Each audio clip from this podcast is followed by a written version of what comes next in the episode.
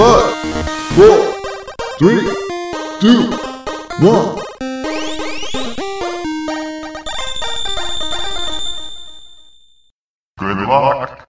Bienvenidos chutacupas, esto es el último Phoenix Down, episodio 31. Si han pateado un cupa, son uno de nosotros.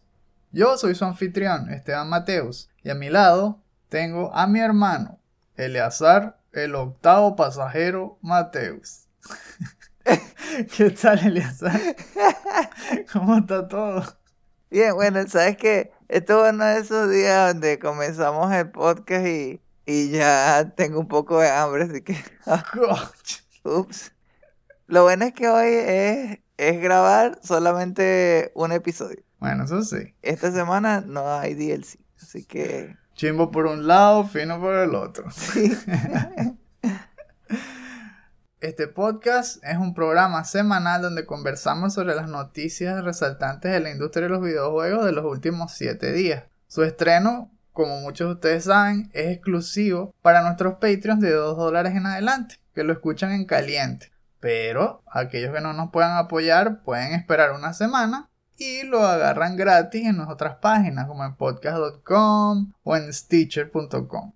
Independientemente de cómo nos apoyen, muchas gracias y espero que lo disfruten. Esta semana vamos a estar hablando sobre dos cosas principalmente, que uno es como una noticia que se coló sobre Elden Ring, que con la sequía, eso es como darle una gota de agua a alguien que está caminando por el desierto, así que cualquier cosa que salga sobre el juego, todo el mundo se la devora.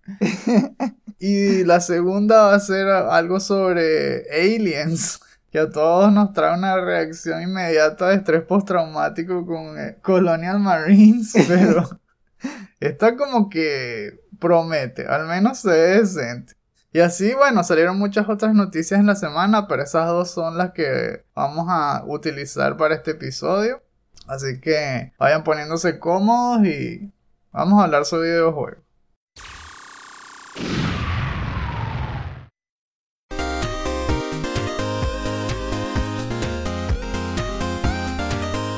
Comenzamos entonces el show con el resumen de la semana. Y em, estábamos hablando entonces de las dos noticias. Una filtración que es sobre Elden Ring y más adelante vamos a hablar de un trailer sorpresivo de un juego que se llama Aliens Fireteam.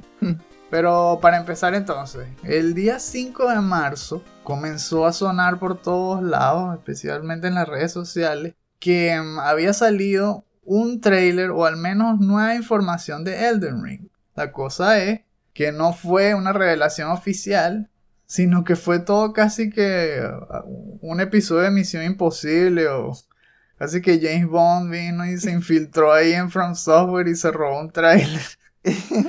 Porque lo que salió fue un video de bastante baja resolución y que lo publicaron en YouTube y en otros tipos de, de redes sociales como esa para que la gente viera como un primer trailer confidencial de Elden Ring. Ese trailer aparentemente tiene footage antiguo y que se usaba solo en reuniones de las de negociaciones internas en From Software, como que para mostrarle progreso a los inversionistas y cosas así.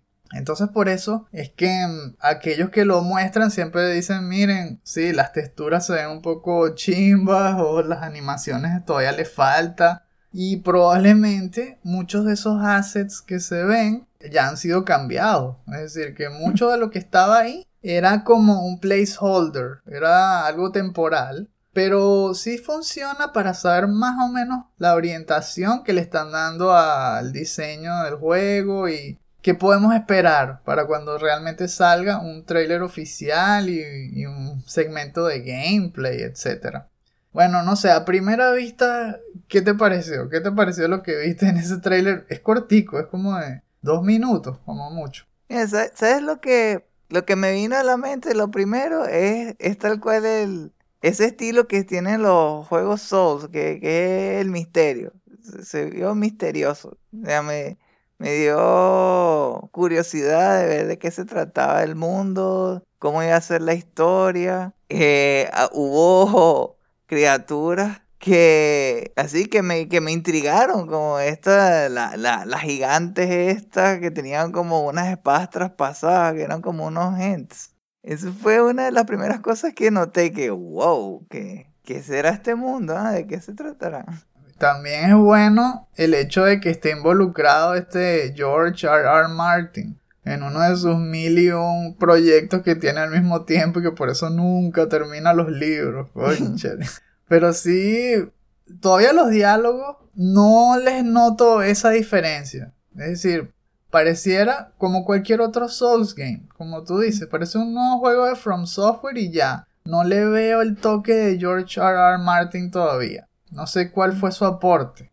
Porque las cosas que se están notando son muy comunes para los que le gustan este tipo de juegos. Eh, me refiero a la estética, me refiero a las animaciones. Eh, todavía se ve igual un backstab, se ven como parry, se ven muchas cosas similares a lo que ya conocemos. Y la diferencia, tal vez por encima, que uno pueda ver, es el tamaño. Se ve más ambicioso, eso sí. Mm. El, tipo de mundos son épicos ahora y parecieran orientarse más a un open world, tal vez. Mm. Eso me lo dicen dos cosas. Uno, como, como estábamos mencionando, el tamaño, ¿no? Las dimensiones de las ciudades. Hay muchas tomas del personaje de espalda viendo hacia el horizonte y el objetivo que tiene está lejos. Como diciendo que tuviste que viajar mucho para llegar hasta allá. Y se ven muchos tipos distintos de terreno también. Que si montañosos, praderas, partes incluso con nieve. Y algo también que es súper interesante es que ahora hay caballos. Eso sí es nuevo. Mm. Puedes montarte en caballo y moverte en el mundo más rápido. Pero no solo eso, sino combatir también. Al menos eso sí es súper nuevo. Y que vas a caballo y peleas a caballo. Y, sabes que eso me recordó justamente a Diablo 4.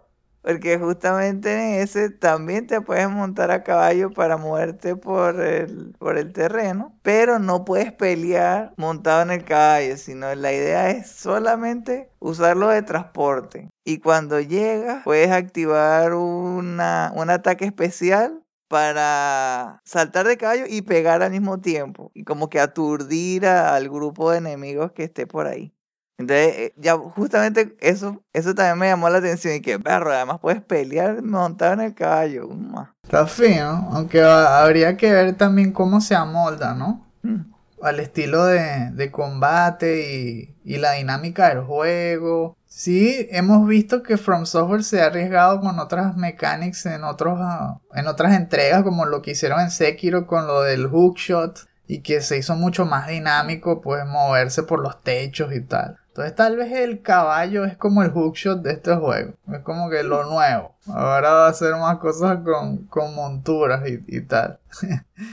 En cuanto a otras cosas que medio se ven así por encima, es que como siempre hay varias clases. Sale un tipo ahí como con un falchion, así como una espada de esas árabes. O también salen unas, unas personajes que tienen hachas o un tipo que es como un mago. O sea, va a ser igual que como los otros. Distintos tipos de clases, tú creas tu personaje. Es decir, no hay aparentemente un protagonista precreado en la historia.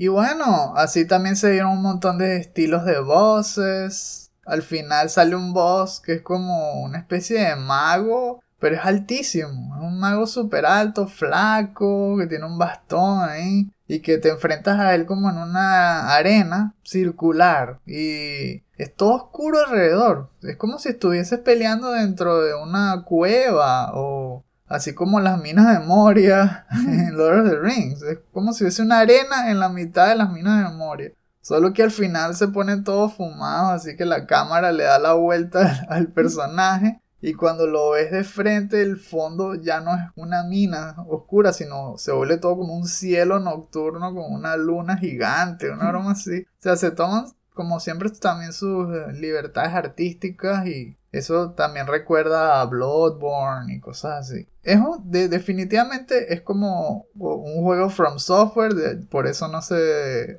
no hay que preocuparse, pero hay que esperar pues a que confirmen, a que saquen más información oficial Porque el primer trailer salió en el 2019 y todavía no ha salido ningún otro. Recuerda que siempre que sale cualquier evento, todo el mundo, y seguro Elden Ring, Elden Ring, Elden Ring. Hasta en los Game Awards, que ganó como el, el más esperado y no apareció en todo el show. Así que.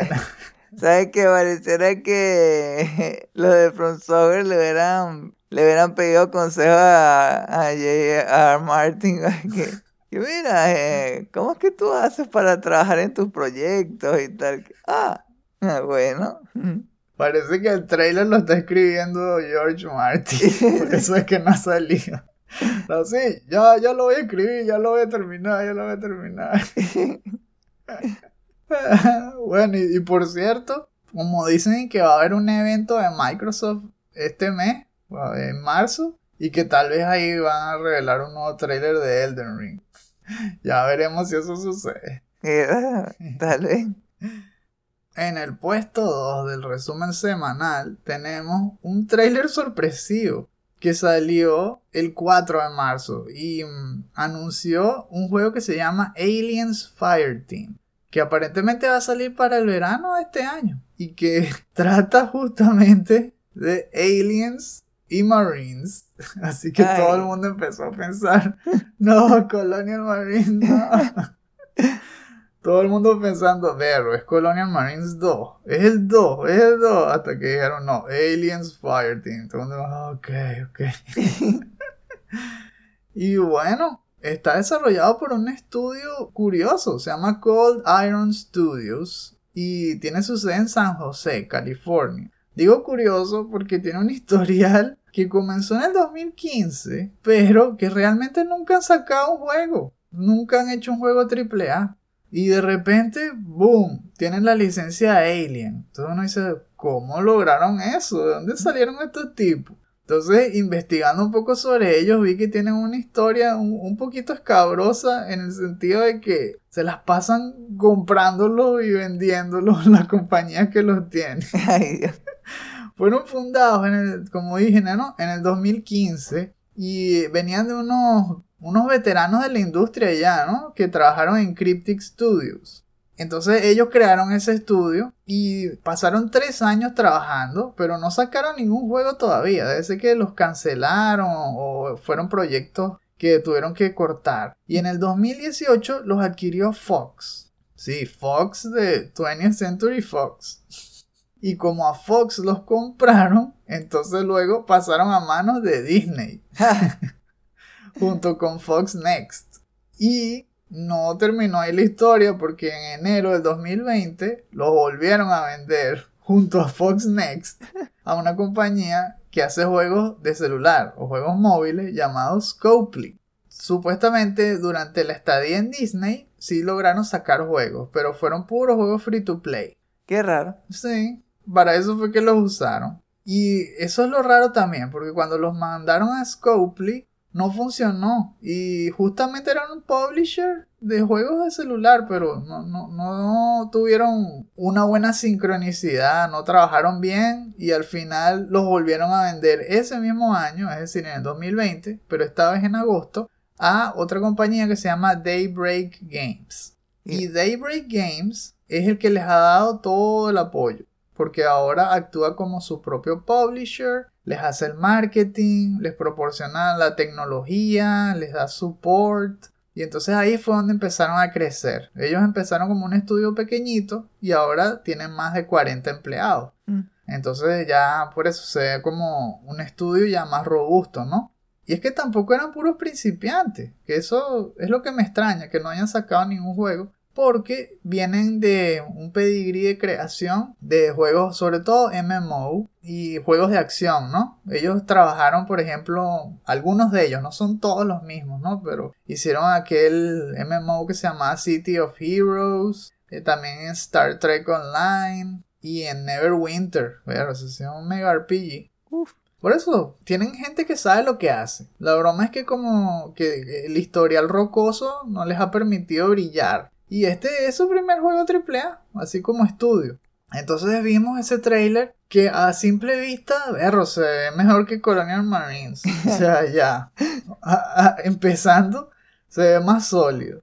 Solo que como también empezó así la cosa con Colonial Marines, igual uno duda, ¿no? Porque ese también tenía un trailer inicial que fue finísimo, el demo era finísimo y luego el juego era una porquería. Oh.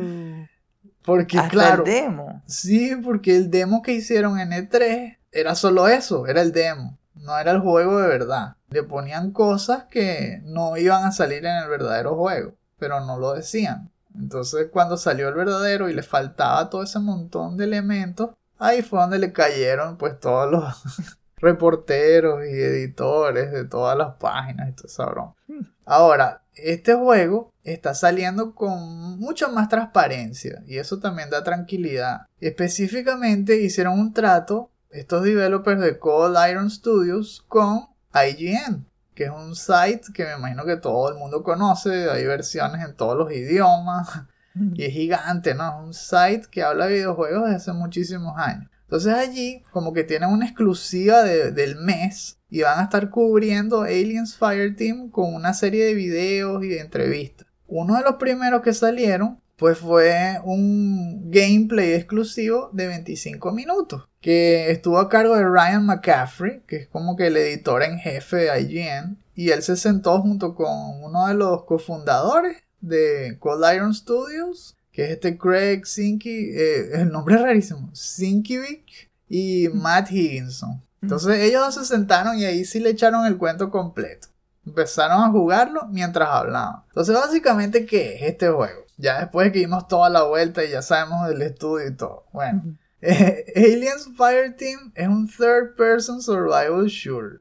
O sea, es PvE y tal cual es como Left 4 Dead eh, en cuanto al gameplay. Es decir, que son un grupo de personas que tienen que jugar siempre. Son tres, el multiplayer obligado. Entonces lo puedes jugar con dos personas más o con bots. Tiene su historia dividida en tres campaigns y cada campaign tiene cuatro misiones. Entonces en total son 12 misiones que siguen una misma historia y que cada campaign va a tener un escenario distinto y tal. O sea, ya de por sí está fino, es como para comerlo en, en pequeños bocados si quieres y para jugar con los amigos pues por internet, ¿no? A, a simple vista así cuando tú viste el, el video, o sea, el trailer o este mismo gameplay, ¿qué te pareció así? ¿Crees que, que vale la pena o, o que va a pasar así desapercibido? sí, sí, verdad que sí me dio algo de miedo porque pensé inmediatamente en Colonia Marines. Así inmediatamente, porque el ambiente era igualito, o sea, tam- también lo hicieron en una nave abandonada y tal, no, no se, no se veía afuera. Y que varios aliens así como corriendo hacia los soldados, ellos disparando. No se veía nada nuevo, a menos que me acuerde así en el trailer. Nada de lo nuevo que hablaron después en el gameplay, esto de los diferentes tipos de xenomorph. Me pareció como que algo interesante, pero realmente no me emocionó. Solo algo así como me dejó con ganas de saber qué, tan, qué tanto se diferenciaría de Colonial Marines. Y, y lo otro es que, sí, tal cual, me dio así una vibe como de Left 4 Dead. Aunque yo no, yo no juego mucho ese tipo de juegos. Entonces, por ese lado tampoco me pareció tan emocionante. Pero sí me gustaron los gráficos, eso sí. ¿No? La, la atmósfera, yo creo que sí se esforzaron en tratar de capturarla y todo. Es más una atmósfera de justamente aliens, no de alien. Esto es más basado en acción. Y mm, los escenarios se parecen a los de la película. Esto es en una refinería que dijeron ellos. Se llama Katanga, algo así. Pero los pasillos y todo se ven tal cual como la colonia esa abandonada de Aliens 2, donde los, los aliens masacraron a todo el mundo. Sí, también me gustan los sonidos porque todo la, la Smart Gun, esa, la, la metralleta esa que se amarra a la cintura y tal, que es como un brazo mecánico.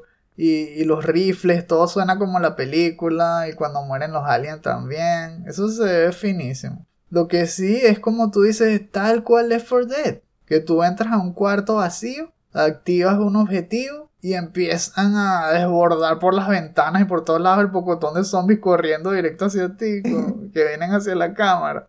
Es lo mismo, vienen corriendo los aliens por todos lados y literalmente los aliens que corren se llaman runners. y se ven como los de aliens y caminan por los, por los techos, por las paredes y tienes que metralletarlos a todos. Ah, pero la cosa, algo por cierto que no me gustó que vi es que parecía un elemento sacado de un juego también así de celular. Que es que cuando matas a un alien, le sale una X roja gigante encima. Así. y se desvanece. Uh. Entonces eso como que te saca un poco de la experiencia. Es como que el juego sacar un altoparlante y gritar y que soy un juego. Entonces que, ah, no sé, ¿por qué le ponen esa X roja tan grande? Que ok, la, la animación no es suficiente. Ver cómo colapsa y grita y se forma una, una piscina de ácido debajo. No, no, no está muerto.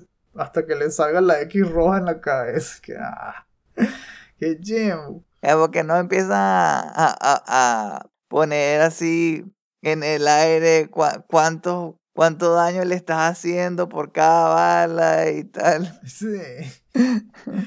Pero bueno, en serio, sí, la sensación en general está fina. Es un juego de acción así co-op y hay muchas cosas, ¿no? La dinámica se comporta en en cuanto a, al avance, es a punta de objetivo. Tú entras en una misión, te dan un diálogo y te dicen a dónde ir, se marca un checkpoint, eh, así que flota, vas para allá. Y entonces se va subdividiendo el mapa en mini secciones de emboscada. Tú vas hasta el objetivo, te dicen, ah, abre tal puerta, prende tal computadora y plum, te empiezan a caer un pocotón de olas de alien y tienes que sobrevivir. Y así hasta que llegas al final de la misión donde la última parte es escapar. Tienes que montarte en un ascensor, tienes que montarte en una puerta y tal. Y ahí se acaba cuando todos lleguen o cuando todos los que sobrevivieron lleguen. O sea que el que no llega es porque murió. Igual que Left 4 Dead.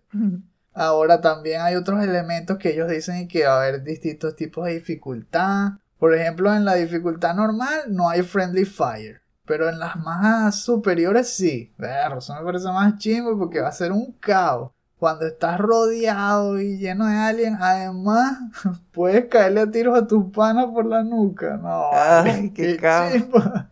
Eso va a ser súper caótico, como tú dices. Y a los que quieren aún más reto, porque no solamente la dificultad te hace friendly fire, sino que tienes menos recursos o te cambia la posición o la cantidad de los enemigos, sino que hay unas especies de challenge cards que tú puedes elegir, así estilo cuando uno jugaba, qué sé yo, Mortal Kombat 3 o NBA Jam, que ponías códigos y salían cosas que cambiaban el partido, las reglas. Esto también, ah, entonces hay cambios desde estética, que si cambia el filtro o se ven cosas de otros colores, o retos como que solo cuentan los headshots, entonces los aliens no mueren si no les dan en la cabeza. Y cuando lo pasas así, pues te dan premios, te dan más experiencia, porque resulta que tiene ese toque RPG, que es que tú puedes subirle de nivel tanto a los personajes como a sus armas. Y luego las puedes mezclar y, combinarlas con otras clases. Hasta ahora, y que hay tres clases. El Technician, el Demolisher y el Gunner. El Technician es como que le establece los perímetros porque pone cargas eléctricas ahí que ralentizan a los aliens. Porque eso sí, cada clase tiene dos habilidades que siempre puedes usar y que requieren un cooldown. La usas y esperas a que se recargue. Entonces que si el Demolisher es el especialista en armas pesadas, grenade launcher, lanzallamas o la, la Smart Gun y cohetes, cosas así. Y el Gunner es como el soldado que es el balanceado, pues que tiene el- como siempre su rifle, sus granadas y que no es ni tan fuerte como el Demolisher ni tan rápido como el Technician. Ujú. Como siempre, pues siempre tiene que haber una clase así. También se ve que como todo consiste en co-op, en el- la interfaz se nota siempre la vida de tus personajes, que- los que te acompañan. Entonces tú puedes ver tu vida, pero al mismo tiempo ver si uno de tus panas está a punto de morir y, y puedes revivirlos, claro. Otras cosas que vi así finas es que aparte de tus armas y tus poderes, puedes agarrar ítems que son consumibles, así que se gastan cuando los abusa. Tienen unas Sentry Guns que son súper útiles ahí, las ponen para que les cubran las espaldas y, les cubran los lugares por donde se pueden o ellos escapar o se puedan colar más a alguien ahí. Ese feature en verdad me gustó, porque normalmente... Espera, ¿había algo parecido en Left 4 Dead? No me suena, porque yo solo jugué el 1, no jugué el 2. porque eso, eso me recuerda más a algo así, creo que era en Gears of War 3, en el multiplayer, creo que había algo así, ¿no? Sí, eso sí me suena. Y, y, y todo esto, hablando de otros juegos que me recuerda, es que esto de las dos habilidades con cooldown y experiencia basada en challenge cards y tal, me está recordando demasiado a, los Avengers. Oh no. Ojalá que no se pongan ahí con microtransactions o que, o que lo vuelvan en un juego donde su nivel es súper difícil. Y a juro tienes que hacerlo de las challenge cards y las challenge cards las tienes que pagar o hay una currency toda rara. No ha hablado nada de eso. Sí, es verdad, no sabemos cómo se van a comportar. ah, bueno, y otras cosas así finas que vimos antes de terminar de hablar de, de esto, ¿no? Es que obviamente tienes el motion detector, así que tienes que... Abajo a la derecha en la pantalla siempre ves a los aliens viniéndote ahí como puntitos brillantes. Y como tipos de alien hay como 20 o al menos más. Puedes encontrarte que si los runners, que son los normalitos que, corren por todos lados. Y así mismo como en Left 4 Dead, ya lo hemos dicho mil veces, pero es, que es así. Es igual, hay uno que te escupe de lejos, que se llama, oh sorpresa, Peter. Otro que se llama que Burster que tiene la cabeza como llena de, ronchas así fosforescentes y que cuando lo matas explota y sale un montón de ácido. Hay otros que los prowlers que te saltan encima, que ellos le llamaban jumpers en el video. Te brincan a cada rato, te hacen hayumata. Eh. Y unos que son todos papeadotes, que son que los warriors, que es básicamente un tanque. Eso parece un, un Urukai Berserker de esos Ah, caminando entre todos, entre los alaceas y, y, sigue caminando hasta llegar hasta ti y te ahorca. Por otro lado hay uno que se llama que drones. Son unos miedositos así, unos stalkers todos guerrilleros que se mueven por las ventilas, te pegan y se esconden. Que, lo que hagan es acribillarlos apenas salgan, pero es que son rapidísimos. Y bueno, más o menos así se van balanceando las cosas de los ataques. Está interesante, está interesante. No, no creo que a nadie le explote la cabeza. Y también creo que los de IGN a veces se, comportan como si el juego fuese mucho más de lo que realmente es. Es un juego normalito. Si no tienen cuidado va a ser estilo Evolve. Sí que, si no le agregan nuevo contenido con frecuencia, la gente se va a aburrir. Exacto, porque es que realmente no tiene así mucha historia que se vea. Y eh, dependerá de eso, pues de lo entretenido que sea realmente jugarlo y de cómo lo mantienen fresco, que tantas cosas le van añadiendo en el tiempo. Ahí vimos en el trailer que como que va a salir en algún momento en una misión la de Alien Queen, que no solo peleas contra aliens, sino contra los benditos androides. Uy. Qué sé yo, tal vez peleas contra humanos en otras misiones. Hay que ver cómo sale. Seguramente le seguirán sacando updates y ya veremos, ¿no? Ah, por último, la, la, el último tip. La música la está haciendo Austin Winter, que es el que hizo la música de Journey. Eh, ah, ¿sabes qué? Eso, eso, eso, eso, sí me gusta, ¿verdad? Y, pero extraño, extraño que sea él. Sí, eso es lo que digo, no, no sé cómo cuadra. Puros violines mientras te devoran los aliens. Se va poniendo todo oscuro. como, como lo de Stranger Things. Como aquel personaje que no diré cómo masacraron igualito, pero tal vez no recordará eso. It's quiet. Too quiet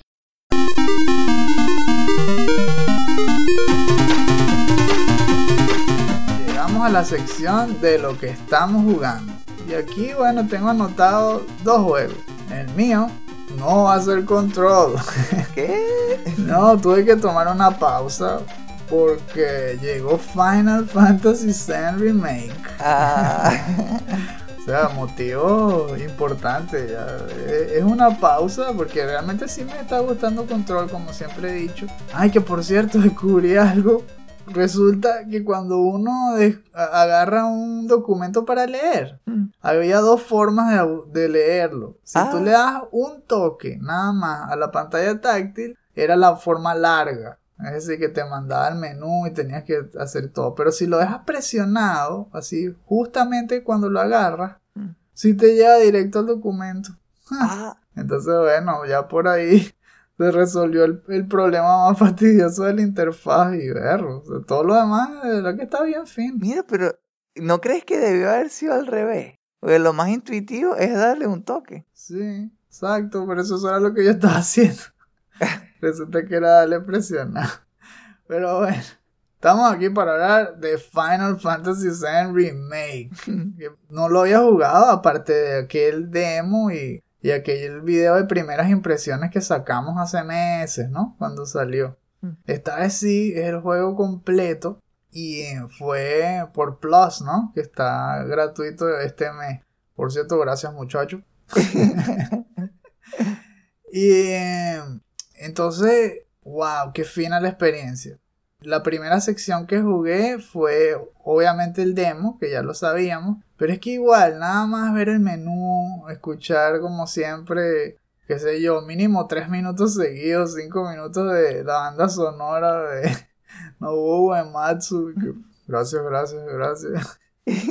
Y luego cuando uno le da start, ver ese cinema, cómo empieza y cuando llegas a la misión, co- como cae Cloud, nada más. a- hacer eso, pues uno siempre se recuerda del original. Y es demasiado fino, es súper cómodo. La forma en cómo se adapta el combate a, a la modalidad esta de ATB, el Active, Active Time Battle, en vez del Turn Base que, que se usaba en, el de PlayStation 1. Porque aquí igual puedes irte moviendo, puedes irte esquivando. La cosa es que sí se puede seguir sintiendo como turn based porque las decisiones las tienes que hacer muy rápido. Y básicamente te olvidas del otro personaje cuando tienes más de uno en la party. Es, es como que, ok, a este, tú, véale haciendo este poder e inmediatamente te cambias al otro y ya tienes que estar corriendo y bloqueándote y, y no ves lo que le está pasando al otro. Es todo que, bueno, ojalá estés bien, no sé, pero Cloud va a morir y tengo que protegerlo. Pero me gusta así como se van complementando porque la interfaz es comodísima. Podía salir mal, uno podía volverse un 8 si no lo programaban bien. Pero la, la forma en que asignaron los botones es bastante intuitiva y mm, los menús se sienten al mismo tiempo como el clásico y son modernos también. Porque la, asignación es como lo otro, sí, tal cual el menú ese que te va diciendo attack, eh, item, magic o spell. Es igualito, solo que todas las animaciones son dinámicas en el sentido de que ocurren en tiempo real. Si tú tienes que moverte y asegurarte de que le peguen, porque si no te interrumpen. Si tú eliges la habilidad en un mal momento, te interrumpen. Me pasó varias veces. Tuve que, ups, ok, hay que ser más cuidadoso. O sea, no, no, no tienes invulnerabilidad de, la- de animación, como que. No, no, no es que es tu turno, es que tienes que saber cuándo hacerlo. Entonces que, ok, juego, muy bien. Duly noted. Conchale, o sea, todo lo, lo que es estética, atmósfera, es perfecto. O sea, la- los diálogos. Tuve, me puse a tratar de exprimirle el máximo que sí. A, a Wedge, hablándole mil veces a ver cuántas líneas de diálogo le ponía. a Jesse, a Barrett. Hasta ahora vi que el que más líneas le dan era Wedge, por cierto. Siempre tenía tres líneas en cada encuentro. Cambió a veces a Barrett y hasta la pobre Jessie una sola línea. Entonces, bueno, eso es todo, eso es todo lo que vas a tener. Si este Fumito Ueda hubiera visto eso, le hubiera dado un tic. Que, oh, este juego lo tiene también. Eh, diversifiquen, diversifiquen. No, pero fue, fue un- para mí ha sido un comienzo bestial porque jugué más allá del demo y pude correr por las calles de Midgard. en la parte de, de la emboscada donde lo- los militares eso persiguen a Cloud. Entonces uno tiene bastante chance de probar las dos stands. Que si una es la, la stance más de, de combate, más agresiva. Y la otra eh, es más fluida, ¿no? Más estratégica, ¿no? La cosa es que también tienes que saber cuándo usarla. Por ejemplo, si te vas a estar eh, dándole mucho dodge, es mejor que sigas con, con la stance original, con la que empieza el juego. Mm. Pero cuando vienen los fastidiosos estos que tienen garras, que parecen unos monitos, esos bichos son unos rushers. Ellos te atacan primero. Ahí es donde te conviene usar la stance agresiva. Porque cuando tú te bloqueas con ese stance, les haces parry y les golpeas de, de una. O sea, bloqueas y les pegas. Entonces cosas así uno va aprendiendo y, y vas viendo también cómo se amoldan los estilos de los distintos personajes. Hasta ahora, una bestialidad. Ah, y por supuesto, sale Sephiroth. Tiene unas visiones de Sephiroth al comienzo, o sea que ya de una comienza con todos los cinemas de la historia. Yo sé que lo voy a gozar un mundo y apenas estoy empezando. Bueno, seguí con la... ah, como te dije la, la semana pasada, me puse a probar los mapas. Probé un solo mapa que había agarrado en, en algún momento en Hell y que es de, de una, de uno de los lugares más básicos que se llama Ruins of Visjun.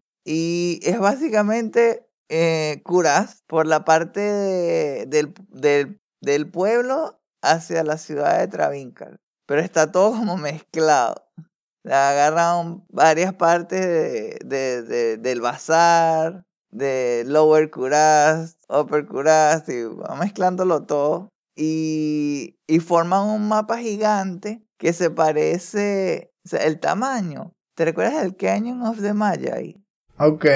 Es como ese y un 50% más grande. Mm. Más o menos. Y, y, y tú notas que tiene partes de Travincal porque en algún lado de todo el mapa, en alguna esquina, casi que ponen tal cual el cuarto donde están todos los del el consejo y donde estaba como que la entrada al, al Durance of Hate. Y otra cosa que se ve extraña, que, que me pareció interesante, es que encontré una entrada a los sewers, pero no podías entrar. Uh. Qué raro, ¿eh? estaba ahí y se veía en el mapa resaltado y todo. Pero yo pensaba que, ah, wow, tiene subniveles y todo. Mm, no. Eh, En, en cuanto a los enemigos, es casi que está en el acto 5, porque está full de todo tipo de enemigos. Players, goats, eh, ahí de estos los que son como una, todos papeados, que botan orbs de electricidad. Toma. Hay arañas, Y todos sea, son Lightning Enchanted. pájaros. Todos son Lightning Enchanted. A ver, varios Lightning Enchanted. Ay, Dios. Y un montón de boss groups y champion groups. Montón de variedad, eso sí. Sí, se nota que estos de Project Diablo 2 lo, lo hicieron tal cual como para que uno rompiera con, con lo monótono esto de hacer grinding en el endgame. ¿Verdad que me mantuvo así como alerta todo el tiempo? Fue bastante interesante. Son como puras etapas Frankenstein, algo así. Es algo así, algo así. Eh, ¿Sabes qué? Lo único es que no encontré lo que estaba buscando, que era runas que fueran de altísimo valor. Más bien, la más alta que encontré fue peor que las que encontré haciendo las Tower, eh, las Forgotten Tower Runs. Así Oh. que por ese lado, chimbo. Encontré un set item finísimo, pero solo para asesina, que es este, ¿cómo es que se llama? Natalia Shadow, que eso es finísimo porque te da que más dos a las Shadow Skills, algo así. Y tiene un montón de defensa. Ah, o algo me- que me gustó mucho. La etapa fue nivel 87. Y como, bueno, yo soy nivel 85, entonces por ese lado fue como un poco más, fue como un, un pequeño reto y me dio un montón de experiencia. Fue como un cuarto de la barra de experiencia. Cóchale. Entonces por ese lado fue fino. Lo otro es que con lo del ser item me quedé con la cosa, ¿no? Porque no necesitaba para nada. Mi mercenario no es asesino ni nada así. Entonces que lo vendí. Uh, Pero ahora estoy pensando, ¿será que puedo usar lo del trading? Capaz puedo usar el trading aunque, se, aunque mi personaje no sea de ladder. O sea, que no sea online. No sé, estaba pensando en ver eso. mm, Y, ah, y otra cosa, las Key of Terror las vendí. y, y costaban caro, que 35 mil de oro. Así que bueno, por ese lado me sirvió que para hacer gamble y tal. Pero a- hasta ahora, bueno, sí, eso es lo único que no me gustó fue eso. Yo quería encontrar rares y quería encontrar runas y ninguna de esas dos la encontré. Eh, me queda otro mapa, pero esta vez de más alto nivel. Es uno que es nivel 85. Ay. Así que capaz me da unos drops más finos. Y tengo otro mapa que es mágico, pero y que nivel 71.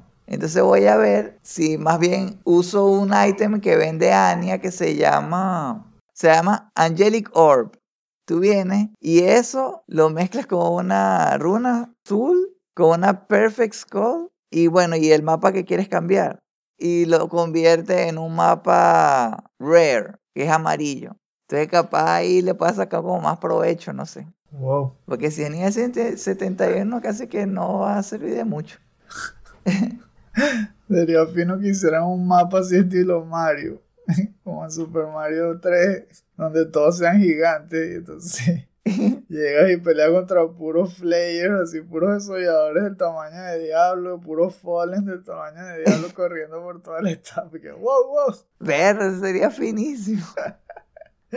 Tal vez ahí sí te den runas decentes. Ver, verdad. E- Eso es, eso es una de las cosas que, que más espero, ¿verdad? Que, que de alguna forma me digan cómo, cómo mejorar esa cosa de las runas, porque en verdad es que si no tarda para siempre. Bueno, entonces eso, eso es lo que voy a hacer para la próxima semana, eso es lo de ver lo del trading y, y ver qué tal me va a ir con los otros mapas. A ver si salen flayers gigantes.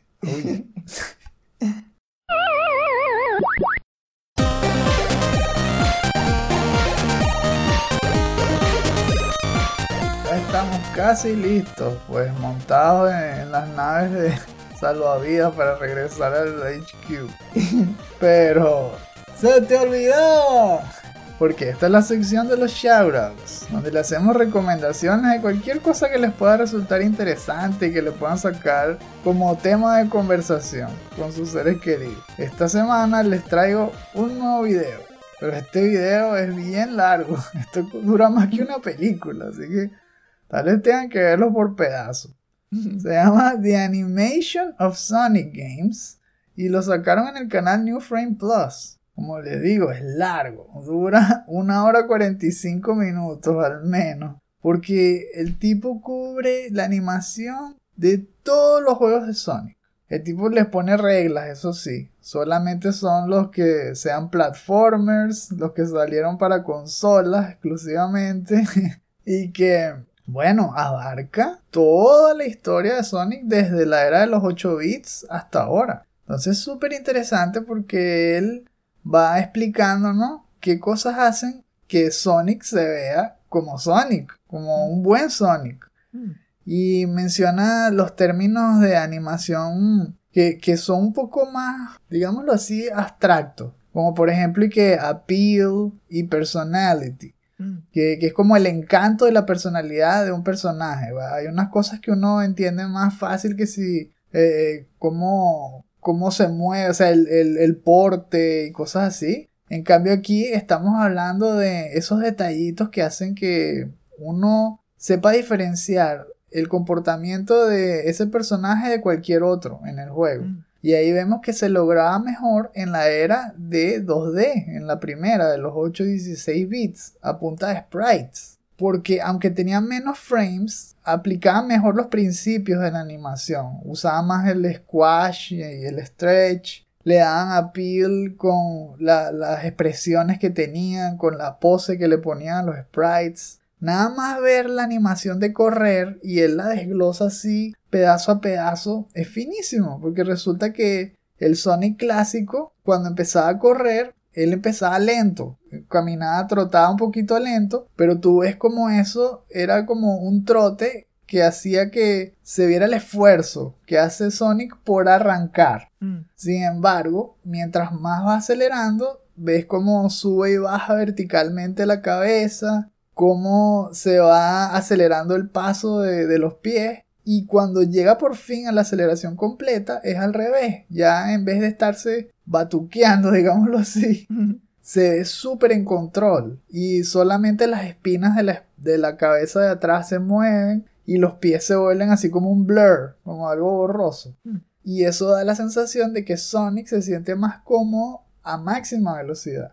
Ah, a ver. Y entonces eso es justamente lo que se perdió en la era 3D. Por eso es que las animaciones 3D se veían tan chimbas. Porque uno, el, el paso inicial del momentum no se sentía. Parecía que Sonic patinara cuando caminaba. Y cuando corría a máxima velocidad es cuando peor se veía, porque le metían un montón de frames que corrían rapidísimo, entonces se veía como si el bicho se estuviese desarmando mientras corre. Y, además no lo ves, no le ves la cara, no le ves nada, porque el bicho está moviéndose muy rápido. Bueno, y entonces así él va an- analizando y todo, y al final él clasifica cuáles fueron los, los mejores Sonics de animación y cuáles fueron los peores. Porque en, en la era 3D también hubo buenos, no es que todos fueron malos. Por ejemplo, habló muy bien de Sonic Unleashed y de Sonic The Lost World, Sonic Colors. Y él va explicándolo todo, pues cómo se adaptó adecuadamente la animación de 2D a 3D, cómo se animaron mejor los cinemas. Es súper fino, súper interesante. Como les digo, si no lo pueden ver de una sola porque es súper largo, véanlo por pedazos, pero de ahí se puede sacar bastante y es muy útil. Así que les dejo el enlace en la descripción. Ah, por mi lado yo les tengo otro video de Design Doctor. La otra vez había hablado sobre collectibles. Cómo hacer que fuera interesante, ¿no? Que valiera la pena. Bueno, en este caso es, es un video eh, que habla cómo hacer que los sistemas de level up valgan la pena. Y eh, lo que él dijo que la palabra clave era progression. Me pareció interesante porque habló que así, un sistema de, de, de subir de nivel normal, en donde nada más acumulas experiencia y cuando subes de nivel, nada más aumenta tu ataque, aumenta tu defensa y ya. Y el, y el juego decide por ti cómo mejoró. Eso con el tiempo se puede empezar a ver aburrido. Y, y- y creo que a veces pasa en juegos así como de celular, ¿no? Hmm. Que es así como que tú sabes que cada cierto tiempo vas a subir de nivel y vas a subir este daño y esta defensa. Y otra vez vuelves otra vez, se repite el ciclo, vuelves a subir nivel. Entonces dijo, ajá, este problema, ¿cómo se puede resolver? Bueno, dándole más elección al jugador. Por ejemplo, puedes hacer que el jugador elija cómo se van a distribuir los puntos que van a mejorar el personaje. Puedes decir, ah, ok, los puntos, quiero que se vayan la mayoría en fuerza o en defensa o tal vez quiero que mi personaje tenga más vida. Y eso se podía ver, por ejemplo, en Castle Crashers, que justamente tú podías elegir entre esas opciones y, otra de ellas creo que era magia, ¿no? Por otro lado, dijo que también ayuda mucho si le pones como un, e- un elemento así como aleatoriedad. Como de vez en cuando, a veces cuando subes nivel, que si te sale una nueva habilidad, una nueva mecánica que puedes usar, una que se destapa. O, por ejemplo, en el caso de Pokémon, que si e- evoluciona el personaje de alguna forma. Por otro lado, habló skill trees, habló de los skill trees, que ¿qué tal si no son puntos, si no son habilidades? Que así es como tú vienes y vas progresando. Además te da así como un objetivo. Quiero llegar hasta esta parte del árbol. ¿Y cuáles habilidades tendría que destapar para llegar hasta ahí? Entonces, muy, muy, muy interesante. El video se llama What Makes a Good Level Up System. A, a mí me pareció súper útil porque justamente a- ahora ya llevo como unos tres días, algo así, que me, me, me dio la idea de hacer como unos microjuegos. Y uno de ellos es justamente como una especie de runner mezclado con RPG, tipo Super Mario RPG. Concha. En el sentido de que cuando, cuando que es casi que one on one, y entonces atacas, te defiendes, no sé qué, y cuando ganas, acumulas experiencia, y cuando subes de nivel, estoy pensando en justamente, después de ver este video, eh, agregarle algo de elección al jugador donde pueda decir, mira, quiero aumentar el ataque, o sea, qué tanto, qué tan fuerte es la espada, qué, qué tanto resiste el escudo o qué tanta vida puedes tener. Algún estilo. Sí, Pero entonces, bueno, eh, si están pensando en hacer un juego que tenga un sistema de level up, eh, este video lo tienen que ver, ¿verdad? Le- le- yo creo que los podría ayudar bastante. Entonces le vamos a dejar el enlace en la descripción. Yeah. Pero no, tampoco los vamos a dejar al hilo porque va a ser fino ver cómo te queda. Y después tienes que contarnos qué pasó. Ah, es verdad.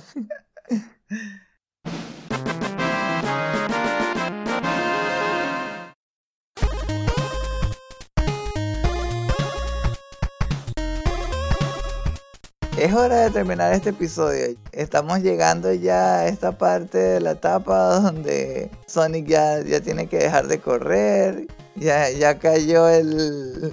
¿Cómo que se llama? El banner este dando vueltas de- del cielo. Se quedó clavado en el piso. Ya estamos ahí. Al final, ya nada más saliendo la- las letras y la puntuación y, y todo lo que ganamos. Game over, man. Game over. Tenía que decirlo.